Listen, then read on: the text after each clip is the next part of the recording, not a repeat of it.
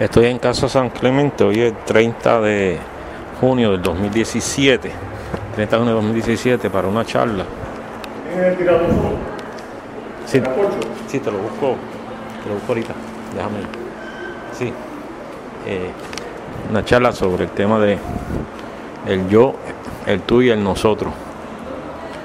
En Casa San Clemente por el psicólogo Jorge Torre Carrasquillo. Ahora está hablando su amigo Eric. Eric se me olvidó el apellido de él. Que está dando una introducción. Yo soy Ángel Vázquez González. Hoy es 30 de junio de 2017. Por la noche son las 7 y 55. 8 menos 5. Somos 2% diferentes al chimpancé. Genéticamente somos 2% nada más diferentes. Le damos bolero, le damos poesía a ese enamoramiento, pero fundamentalmente un estado de cero. Fundamentalmente un estado de cero. Eh, ¿Qué va a pasar? Porque imagínate que tú vas a estar 10 años en estado de, en cero, pues no trabajas, no haces más nada, porque lo que quiere es estar en la cama con la otra persona por 10 años. O sea, y literalmente eso es lo que pasa. Siempre hago la comparación, lo que me han escuchado antes es que si fuéramos unos buenos cocineros, en el enamoramiento, el plato fuerte es el sexo y el postre es el compañerismo. En el amor el plato fuerte es el compañerismo y el postre es el sexo. Son dos visiones totalmente diferentes que exigen de las parejas que se juntan una madurez, una generosidad, una valentía, una constancia, que que al pasar la fiebre del sexo es el proyecto de vida lo que va a salvar esa relación. No es más nada. Y obviamente la bondad que ambos puedan tener el uno para el otro. En el amor, la, el, el ser egoísta es ser generoso. Es bien, bien loco, porque es- mi egoísmo es hacerte sentir bien. Está hablando Eric Landrón Hernández. Eric Landrón Hernández. pero el- conferenciante es el psicólogo Jorge Torres Carrasquillo. Jorge Torres Carrasquillo. Yo soy Ángel Vázquez González. Que saca lo mejor de ti, lo más generoso, lo más, lo más bondadoso. El que esa pareja, sea hombre o mujer, te lleva a afinarte por dentro, no a sacarte lo peor, no a sacarte lo peor, sino lo mejor.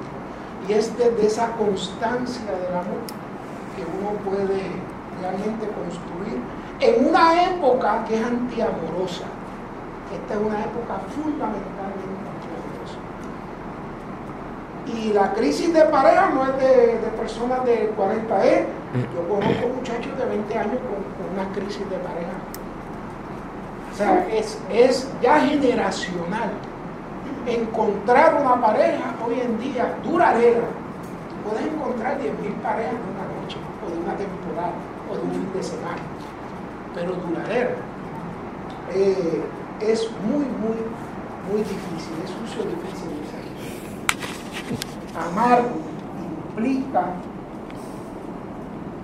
el convencimiento la conciencia de que uno está desde uno, porque tú no dejas de ser quien tú eres cuando amas, sino que la otra persona te provoca lo mejor de ti, como dije ahorita, para cons- construir una vida.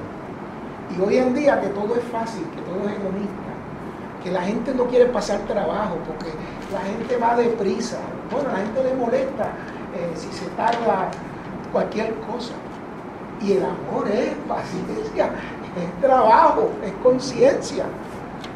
Por eso es que yo en ese sentido soy pesimista en este tiempo sobre el amor. Porque este- estos tiempos del amor conspiran contra el amor.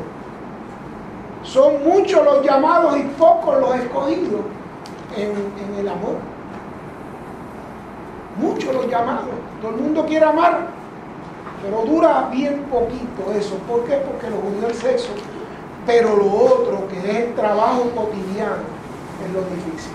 Para que él siga la línea espiritual, mi definición del amor es esta. Amor es sobre todas las cosas credo de desnudez, destino y vínculo, pecado sin pecado, religión de miradas que se olfatean, rito de besos meridianos e íntimos, una caricia pegajosa que ondula en el tiempo acariciante, el sacramento del deseo, placer del espíritu y espíritu del placer, el designio de la bondad, la mejor ocurrencia de un Dios amoroso, travieso y selectivo, un nudo de marinero en soga de pieles olas y magnéticas, un proyecto de vida libre y semejante, una decisión inquebrantable, el complot de los cariños, la complicidad de la inocencia, unos labios coautores que se licúan cuando se agregan, una emoción que afina, un sentimiento ancla y sin erosión, un ejercicio matemático inexpugnable, donde uno más uno es igual a infinito, una conexión de energía renovable entre dos cuerpos bioluminiscentes y en llamas que sin calcinarse se ofrecen a la dulce tibieza de la. Atrevámonos a amar, a darnos en generosidad, y bondad, porque es la única forma salir airoso en la vida y de crecer. Toda la vida es crecimiento, toda la vida es cambio. A mis 63 años, que acabo de, cumplir, eh, yo pienso que estoy de nuevo aprendiendo Aprendiendo. Nosotros, el aprendizaje de vida es constante. La única forma que tú puedes llevar esto al amor, la única forma, es asumir la humildad de la maravillosa del maravilloso papel que nosotros tenemos en este universo, porque somos polvo de estrella, e intentar, intentar en el otro y el otro que intenta con nosotros construir algo, algo que podamos por las noches antes de dormir ir serenos y no estar cuidadeados. Hemos encontrado una persona que no nos hizo feliz porque la felicidad ya tú la llevabas, ya tú la buscabas. Tan solo la compartimos. Gracias.